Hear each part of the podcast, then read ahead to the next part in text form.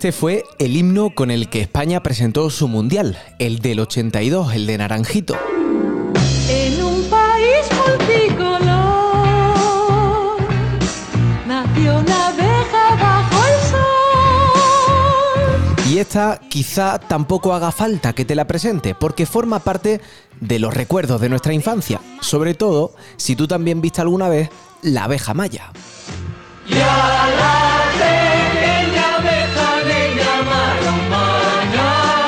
Estas dos melodías tan distintas me ayudarán hoy a explicarte por qué el flamenco y los derechos de autor conforman una realidad que navega entre dos aguas.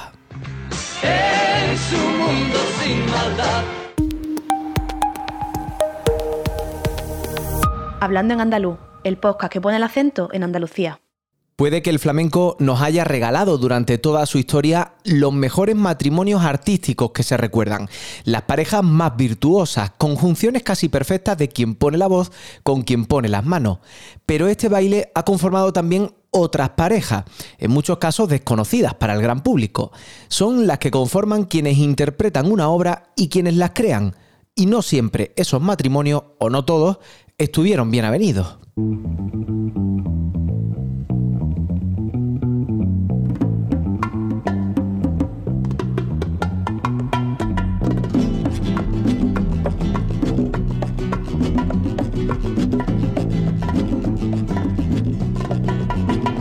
Puede que no lo supieras o igual sí, pero esto que estás escuchando no era solo de Paco de Lucía, o no lo era hasta hoy. La célebre Entre dos aguas ha llevado durante más de medio siglo otra firma, la de José Torregrosa Alcaraz. Ahora, una sentencia pionera reconoce su autoría exclusiva al que todos consideran el mejor guitarrista flamenco de la historia. Y eso apunta directo a nuestra identidad. Christopher Rivas, desde la redacción del Andaluz, hola. Hola Antonio. Cuando va camino de cumplirse 10 años de su muerte, Paco de Lucía es noticia por el desenlace a un complejo litigio. Sí, porque comenzó en 2010 y es ahora cuando, 13 años después, una sentencia de un juzgado mercantil de Madrid obliga a los descendientes del productor Torregrosa a devolver a los familiares de Paco de Lucía el 100% de los ingresos recibidos como derechos de autor de hasta 37 canciones del maestro flamenco, entre ellas la más popular de todas, Entre dos aguas. ¿Por qué hasta ahora esos derechos de autor eran compartidos? Pues se repartían, Antonio, al 50%, la mitad para cada uno, porque José Torregrosa figuraba como arreglista y como coautor. Y es por eso que desde que falleció en 2007 han sido sus descendientes quienes han seguido cobrando ese porcentaje. ¿Y qué dice esta sentencia tan comentada? Pues concluye que el único autor de las obras es Paco de Lucía y que ninguna de esas 37 obras puede ser considerada una obra derivada suficiente para reconocer al arreglista derechos de propiedad intelectual sobre estas. ¿De cuánto dinero estamos hablando? Pues eso es algo que ahora mismo, Antonio, ni siquiera se sabe, porque no lo sabe la propia familia de Paco de Lucía. Y es que, de momento, el fallo, que puede recurrirse todavía, condena a la familia de Torregrosa al pago de 10.000 euros a los descendientes del guitarrista algecireño. Y además condena a los herederos del productor a reintegrar las cantidades que han percibido por la explotación de todas estas obras musicales. Una cuantía que tiene ahora que determinar la Sociedad General de Autores y Editores, la conocida SGAE. Pero estamos hablando en algunos casos de temas por los que les corresponden hasta 50 años de derechos de autor, por lo que probablemente no sea poco dinero. Paco de Lucía sabía que en todos estos temas no figuraba como autor único. Aquí es la clave, no lo sabía, él no lo sabía, o al menos no lo supo hasta el año 2010, cuando, según ha contado su propia hija, la abogada Lucía Sánchez, fue ella misma la que se dio cuenta y se lo comunicó a su padre. Así lo ha contado en una entrevista para la Radio Pública Andalucía, Canal Sur Radio. Lo descubro yo eh, cuando termino, termino la carrera de Derecho y empiezo a estudiar propiedad intelectual y un poco empiezo a revisar la obra de mi padre, a ver cómo estaba registrada, porque me inquietaba ver pues, cómo estaba editada, cómo estaba registrada, los porcentajes. Y cuando saco todo el repertorio y se lo entrego a mi padre y le comento que me había llamado la atención que Entre dos aguas, concretamente, estaba en coautoría con otra persona. Y entonces él me lo niega y me dice, no, no, eso no, no ¿cómo va a estar en coautoría con otra persona? Si esa obra es mía. Y digo, ya no solo entre dos aguas, es que hay 37 obras en total eh, en coautoría. Entonces se quedó blanco como la pared, evidentemente. Me hizo llamar en ese momento a Tede Bautista, que era el, el- el presidente de las GAE, y, y efectivamente se lo confirmó. Y ahí iniciamos un proceso extrajudicial, por supuesto. Hemos intentado llegar a un acuerdo siempre extrajudicial. Yo no soy nunca partidaria de los juicios porque no sabes cómo van a acabar, porque hay mucho desgaste entre medias, pero no se consiguió nunca un acuerdo extrajudicial con ellos. Entonces no, no tuvimos más remedio que, que demandar. Claro, y lo que muchos nos preguntamos es cuándo entra en juego José Torregrosa como productor. José Torregrosa nació en Alicante y fue compositor, arreglista, director y productor. De hecho, fue un, un, músico muy prolífico, llegando a tocar de todo en la década de los años 60 y 70, hasta el punto, Antonio, de componer sintonías que hoy permanecen en el imaginario de todo, o prácticamente de todo. Escucha.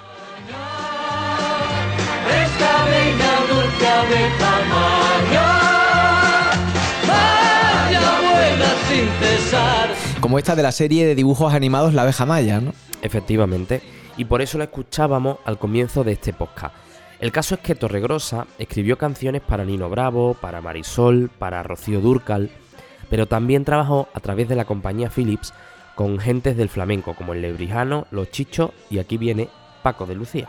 ¿Y cuál fue exactamente su trabajo? ¿Has escuchado hablar alguna vez de los silbadores, Antonio? Pues si no tienen nada que ver con quienes silban espontáneamente, te diría que no. Pues no, no tiene nada que ver con eso. Los silbadores eran los compositores y arreglistas que trasladaban a la partitura las canciones de los artistas flamencos, que en muchos casos no sabían solfeo. Vamos, la mayoría prácticamente. Así es que Torregrosa ejerció como silbador para las obras de Paco de Lucía. Según cuenta además su biógrafo, Juan José Telle, Torregrosa era un mero transcriptor, porque Paco era muy personal y lo hacía todo él, incluso la producción ejecutiva, dice. Pero es que, además, también es una incógnita por qué el porcentaje se repartía el 50-50. Porque un informe caligráfico pericial que se incluye en la propia sentencia muestra cómo aparecen modificados los porcentajes de algunas canciones. Queda acreditado, por tanto, que fueron alterados con posterioridad, porque en un origen el porcentaje debía ser del 80 para Paco de Lucía y del 20% para Torregrosa. ¿Cómo pudo alguien acceder y modificar unos documentos depositados en la SGAE? Pues eso es algo que a día de hoy no se sabe. ¿Y por qué la canción Entre dos aguas es la más especial de todas en este caso? Pues no solo porque es una de las más reproducidas aún hoy, sino también por la historia que tiene detrás y que te cuento. Porque lo cierto es que fue una rumba improvisada en sus seis minutos de duración que acabaron abriendo el disco. Un disco que pronto se convirtió en uno de los más vendidos del país durante 22 semanas seguidas, que no es poco. Y eso pese a que en su origen nació como una simple canción para rellenar el disco, el disco fuente y caudal, que a la compañía le parecía corto. Duraba 29 minutos, y así que le pidieron a Paco de Lucía, estando ya Torregrosa en la compañía de discos, que la compusiera. Y así lo explicó él mismo, como se recuerda en el documental Paco de Lucía, La búsqueda. La rumba nació en unos estudios de grabación. Yo tenía que hacer un disco porque la casa de discos me exigía que, que había que grabar ya porque, porque el público pedía un nuevo disco. Entonces yo no tenía temas para grabar. Y allí mismo en, los estudios llamé a un bajo y a un bongo e improvisé sobre tres tonos la rumbita esta de entre dos aguas. Y esto no sé si todos los oyentes lo saben, pero escucha esto.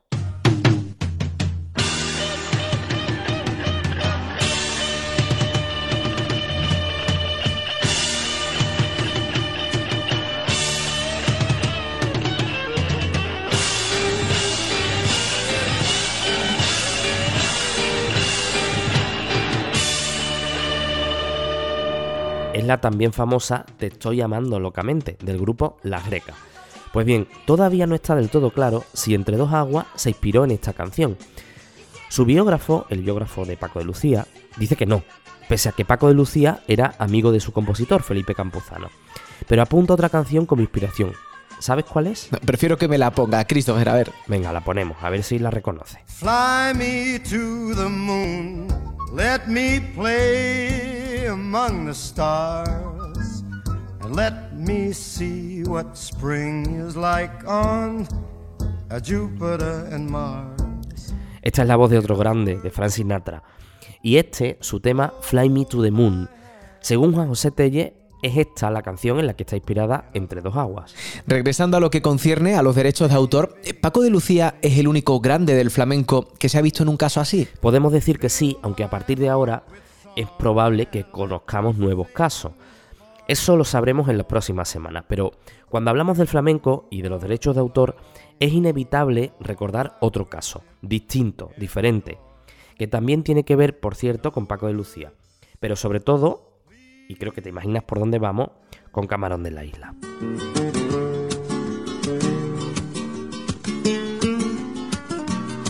Y es porque poco antes de morir, Camarón de la Isla dijo esto en una entrevista para televisión española. Me ha encontrado, después del susto tan grande que le han dado a mi familia y a mí, de que resulta de que la obra no es mía, no es... Entonces, pues, si es verdad que ha aportado algo al flamenco, pues quiero que quede algo, por lo menos la mitad para mis niños y mi familia. Cuando Camarón dice que la obra no es suya, se refiere a que no percibe en ese momento derechos de autor o de compositor de sus canciones, como por ejemplo como el agua. Pero es que los que les correspondían eran los derechos de interpretación, que son diferentes. Pero claro, esto ha llevado a su viuda, la chispa y a su familia más directa a reivindicar desde entonces y aún hoy ciertos derechos sobre las canciones que cantaba Camarón porque sobre el papel y según consta en los registros de las GAE de los que hablábamos antes, ahora mismo Camarón de la Isla solo aparece como autor en 27 canciones de las 164 que forman parte de sus 17 discos. Y así lo defendía el hermano del insigne guitarrista, Pepe de Lucía, en una entrevista para Canal Sur en 1992. Es una falta de información y es una pena porque hay una unión tan grande en esta familia que la hemos tenido toda la vida. ¿no? Los Montoya han sido para nosotros, pues, de chicos, lo hemos vivido. Ellos lo han informado mal y por boca de otros, pues no se han informado de lo que, lo que son los verdaderos derechos. ¿no? Hay derecho a intérprete, hay derecho a autor de una letra y hay derecho a autor de una música.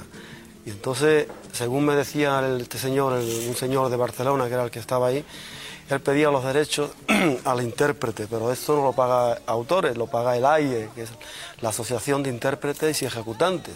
Es otro departamento que no tiene nada que ver con autores. Algo, Christopher, que a buen seguro seguirá dando que hablar. Y si es así, aquí lo seguiremos contando, Antonio. Bueno, pues gracias, Christopher, por todas estas claves. Hasta la semana que viene.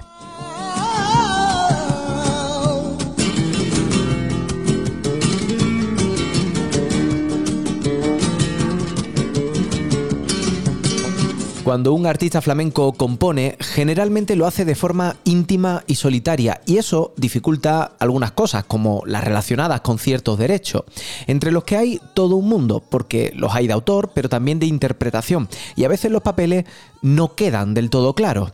Jesús Heredia Carroza es doctor en economía e investigador postdoctoral de la Universidad de Sevilla. Ha investigado en profundidad la relación entre los derechos de autor y el valor percibido del flamenco. Le he pedido que nos ayude a entender la trascendencia de esta sentencia para el mundo del flamenco y especialmente para Andalucía. Hola Jesús, ¿cómo estás? Muy buenas, Antonio. La sentencia que reconoce los derechos de autor enteramente para Paco de Lucía puede sentar precedente para otros autores de obra flamenca. Pues la verdad que es un primer paso hacia eh, el cambio de paradigma. Eh, es cierto que los derechos de propiedad intelectual están muy centrados concretamente en los derechos de autor, pero también hay otros derechos que son los derechos vecinos. ¿Qué es lo que pasa? En la ley de propiedad intelectual española tenemos dos libros. El libro uno, que está dedicado a los autores, y el libro 2, que está dedicado a los intérpretes, a las personas que ponen los medios técnicos, los recursos económicos, etcétera, etcétera. Pues bien, ¿qué es lo que pasa? Que aquí vemos dos elementos diferentes. Por un lado, el libro 1, donde aparecerían los elementos o los agentes creativos, como es el autor, y en el libro 2, pues aparecerían esos elementos rutinarios. ¿Qué es lo que pasa? Que en el flamenco, como todos sabemos, el intérprete no es un elemento o un agente rutinario que solamente se dedica a cantar lo que el autor le dice y basta, sino que también hay un apartado de creación y de creatividad por parte del intérprete. Llámese improvisación, llámese técnica, llámese el elemento distintivo de su voz. Hay muchísimos elementos que no están protegidos por derechos de autor porque no se considera una creación como tal de interpretación. ¿Qué tienen de especial eh, las leyes de propiedad intelectual cuando afectan al mundo del flamenco? ¿Dónde están eh, los matices y la complejidad? Es un elemento muy, muy complejo en el sentido de que el flamenco tiene un componente de oralidad inmenso. El flamenco se ha transmitido de una generación a otra de manera oral. Además, la intuición de los artistas pues es lo que ha hecho grande el flamenco. Es cierto que el flamenco pues ha sido un estilo que aborda muchísimos palos diferentes, que tiene un acervo cultural enorme y además que se nutre de culturas tan diferentes como la andaluza, la gitana, la judía, la árabe, etcétera, etcétera. Entonces imagínate lo complejo que es proteger todo este tipo de aportaciones creativas. Pues bien, la aportación del intérprete, eh, en mi tesis doctoral lo que hemos intentado es medirla de alguna manera. ¿Qué es lo que pasa? Que es un fenómeno muy poco estudiado. Nosotros tuvimos que empezar haciendo una serie de entrevistas, que hicimos entrevistas a personas de primer nivel, a nivel autores, intérpretes, también hicimos una entrevista a investigadores en la materia y es cierto que no había bibliografía existente. Entonces estas entrevistas nos, nos sirvieron para estudiar qué percepciones tienen los diferentes agentes del mercado acerca de los derechos de propiedad intelectual y sobre todo sobre lo que aporta el intérprete a la obra flamenca. Pues todos estaban de acuerdo en el que el intérprete aportaba valor a la obra. Ahora bien, había que investigarlo desde una perspectiva empírica. Lo que hicimos fue diseñar una encuesta y en esa encuesta hicimos encuesta a expertos de flamenco, a los expertos llámese gestores culturales o investigadores de flamenco, y hicimos 110 encuestas en este sentido. Y después hicimos alrededor de 600 a aficionados de flamenco. Pues tanto el ojo experto, que son los, mm, digamos, los expertos que hemos denominado anteriormente, como eh, el ojo no experto, que son los espectadores de flamenco, pues aplicando técnicas econométricas, formas de medir el valor, etcétera, etcétera, pues nos dimos cuenta de que todos iban en la misma dirección en la que ya nos apuntaban los entrevistados anteriormente, que el valor en el flamenco se aporta desde una perspectiva de la interpretación. Hay tres etapas muy importantes del flamenco. Una es la composición, donde están los autores, otra que es la parte performativa, donde el intérprete interpreta la obra, valga, valga la redundancia, y por último, la parte que ya forma parte del espectador, que es sentir o no sentir lo que ha escuchado. Pues bien, según las técnicas que hemos implementado y los datos que hemos recabado, la parte que más valor aporta a la obra es precisamente la interpretación. Y esta interpretación es la que hace que los espectadores sientan o no sientan ese valor y lo perciban. Esto creo que es algo muy claro de entender. La música está para escucharla, no para verla sobre un papel. ¿Tiene sentido eh, cobrar solo por escribir una partitura? Lo que hay que tener siempre claro es que los derechos de autor están para proteger la creatividad, no el conocimiento. En mi humilde opinión, entre dos aguas, por ejemplo, era una interpretación y además creo recordar que era una improvisación del momento que hizo Paco de Lucía. Bien, esto entiendo que ha originado mucho, muchos rendimientos económicos cuando pasó la partitura este señor. ¿Por qué? Porque todos queremos tocar entre dos aguas como lo hacía Paco de Lucía. Ahora bien, ahora tenemos que ir a ver si este elemento es creativo o es un elemento rutinario. ¿Dónde podemos ver eso? ¿Podría haber otra persona que hubiera podido pasar entre dos aguas una partitura? de la misma manera, eso te hace ver que ya es un elemento rutinario, donde no hay creatividad, sino que directamente, mecánicamente, yo transcribo la partitura a un papel. Ahí no hay autoría, la autoría es íntegra de la persona creadora y la creadora en este aspecto es Paco de Lucía claramente. No sé si se da hoy el caso de otros silbadores que estén cobrando coautoría de temas flamencos conocidos. Es que, eh, Antonio, estamos en pañales en este aspecto. No sabemos, no hemos hecho las cosas bien con el flamenco a la hora de proteger. Te pongo un ejemplo significativo. el concierto de Montreux de flamenco que hizo Camarón con, con Tomatito, ¿vale? En este, en este disco que salió hace unos años, pues los productores eran Ennio Sagliocco y eran Quincy Jones también.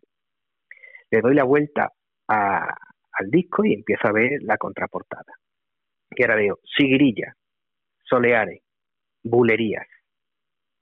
Eso no es algo que se pueda registrar. Entonces ahí no había derechos de autor por ningún sitio. Ahí lo que hay es acervo cultural. Y solamente veo una obra que se puede registrar. Yo soy gitano. Que casualmente pertenece a Camarón de la Isla y pertenece a Tomatito, creo recordar en un 50% a cada. Pues bien, ¿quién se está llevando los rendimientos económicos de todo esto? Pues se los están llevando las productoras.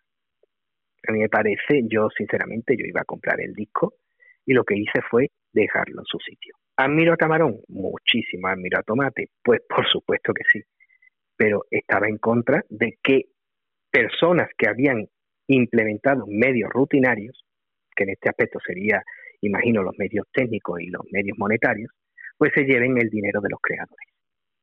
Porque un problema que es generalizado en el flamenco es que contraponen la figura del intérprete contra la del autor. Por ejemplo, en el caso de Camarón de la Isla, en el 92, pues se habló mucho de todo esto. Pues yo soy partidario de que autor y, e intérprete en el flamenco no son adversarios, son colaboradores en la creación. De hecho, una persona puede crear una letra y otra persona la puede interpretar añadiéndole su creatividad. Y esto los pone en una situación de igualdad. Con esto estoy diciendo que los royalties generados para la autoría se repartan entre ellos dos. No, señor. Porque si nos fijamos en los royalties que se generan, por ejemplo, en Spotify, los datos que se pueden ver en mi tesis doctoral, pues se observa que los derechos de autor son un 10%. Los derechos de interpretación eran un 4,6%. Pero cuando digo derecho de interpretación, ese 4,6% no va, por ejemplo, a Camarón solamente, sino a todos los intérpretes que aparecen ahí. Y además, veo que el 45% van a las productoras y el 20% a la plataforma Spotify. Me parece estupendo que todo el mundo gane dinero, pero solamente hay una cosa más escasa que el dinero y es el talento de los artistas. Entonces, si esa tarta se puede repartir de una manera más equitativa, pues ayudaría a la creatividad, a la creación y por supuesto a la sostenibilidad de un género musical considerado único y patrimonio inmaterial de la humanidad. Por cierto, has hablado de Camarón, una figura que has estudiado mucho, y pese a que la familia de Paco de Lucía mantiene desde hace tiempo que a Camarón de la Isla no le corresponden eh, más derechos que los que ya tiene, su viuda sigue insistiendo en que no se le reconocen todos los que le pertenecen. ¿Esta sentencia que hemos conocido en los últimos días podría afectar a este caso de alguna otra manera? Esta sentencia lo que puede hacer es reabrir, digamos, maneras y, días de, reflexión, porque el caso no se parece para nada, porque en el caso de, del transcriptor no se puede equiparar al del intérprete, porque el intérprete sí es creativo, pero si bien es cierto, leyendo eh, el informe que ha hecho Faustino, pues puedes ver cómo habla de la creatividad de Paco de Lucía como intérprete, ¿no? Pues bien, si esa creatividad para Paco de Lucía como intérprete se considera autoría, ¿por qué los elementos creativos que aporte Camarón no se pueden considerar autoría? ¿Cuál es el tema? Que es que esto no se enfocó bien desde el principio. No hay que contraponer al autor contra el intérprete. Es lo que creo recordar que se podía leer en esos artículos que se publicaban en el 92 cuando falleció Camarón. No es cuestión de que la familia de Lucía pierda porcentaje de royalties ni de autoría de la obra, sino que esos royalties que se generan no solo de autoría, sino de productoras y demás, se redistribuyan de una manera equitativa. No obstante, también hay maneras análogas de, aplicar el derecho de, de autor a los intérpretes a partir del artículo 132 del texto refundido de la Ley de Propiedad Intelectual que dice que de forma analógica o sus y subsidiaria se pueden aplicar disposiciones del libro 1 a, a agentes que aparezcan en el libro 2. Y así no equiparas nunca al intérprete con el autor a nivel de autoría. Pero es que si nos vamos más allá, pues no es solamente el rendimiento económico lo que aquí está en juego. Es que en el flamenco, la cara visible, bueno, en el flamenco y en prácticamente casi todas las músicas populares, ¿no? O por no decir todas, la cara visible es el intérprete. Pues bien, el intérprete, aun siendo la cara visible, no tiene el derecho de retirar de, de comercio o de uso su interpretación en el mercado. ¿Esto qué quiere decir?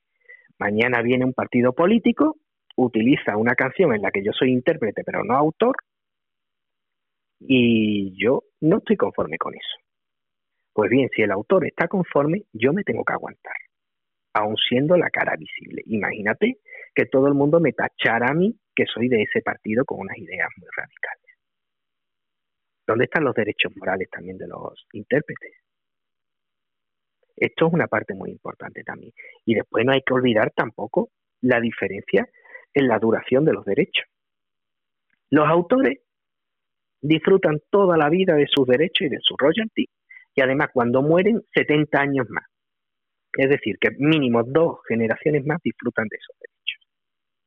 Estoy hablando siempre de patrimoniales, los morales no prescriben nunca, nunca. Pero estamos hablando ahora mismo de patrimoniales. Sin embargo, los intérpretes pues duran 70 años desde el momento en el que se pone a disposición del mercado esa interpretación. Es decir, yo tengo 20 años, hago una interpretación, imagínate que vivo 100 años. Pues cuando tengo 90, dejo de tener derechos patrimoniales sobre esa obra. Que quizás sea en el momento en el que yo más necesite esos recursos, ¿no? Pues eso es otra de las cosas importantes que no se han tratado y que se deberían de tratar. ¿Qué es lo que pasa? Que los legisladores, en muchos casos, esto lo decía la profesora de Román, eh, no son artistas, no entienden la música como un elemento que, que lo tienen interiorizado. Tendrán interiorizado el derecho, tendrán interiorizado la parte económica, pero la parte musical y creativa no la tienen interiorizada. Yo he podido hacer esta tesis doctoral precisamente porque estudié Derecho, estudié Administración y Dirección de Empresas, pero también tenía mis estudios en música. Si no, me hubiera sido imposible realizarlo. En lo relacionado con los derechos de autor y en el caso del flamenco, ¿está el papel del intérprete desprotegido si se compara con el de otros agentes que intervienen en la creación musical? Obviamente, obviamente. Además, eh, el intérprete empieza a protegerse, ¿sabes cuándo? Cuando ya es famoso. Cuando ya es famoso no hablo del flamenco, hablo todo género musical. Ya tiene poder de negociación y algunos intérpretes, no voy a decir nombres obviamente, pues ¿qué están haciendo? Cuando un autor le trae una canción, le dice, oiga, yo canto su canción, pero yo quiero mi porcentaje de autoría. Primero, para cubrirme económicamente y segundo, para cubrirme en la duración de mis derechos. Y eso es una práctica que se está llevando a cabo entonces, están siendo desprotegidos y además la escasez de oportunidades y, todo este tipo de cosas pues juega en su contra. Los inicios de los intérpretes no es nada fácil. Bueno, se acaba de aprobar una ley del flamenco en Andalucía y mm, imagino que estas cosas conviene tenerlas en cuenta eh, si queremos que el flamenco ocupe el lugar que le corresponde, ¿no? Si nos ponemos a hablar de la ley del flamenco, ya no acabamos seguro, ¿no?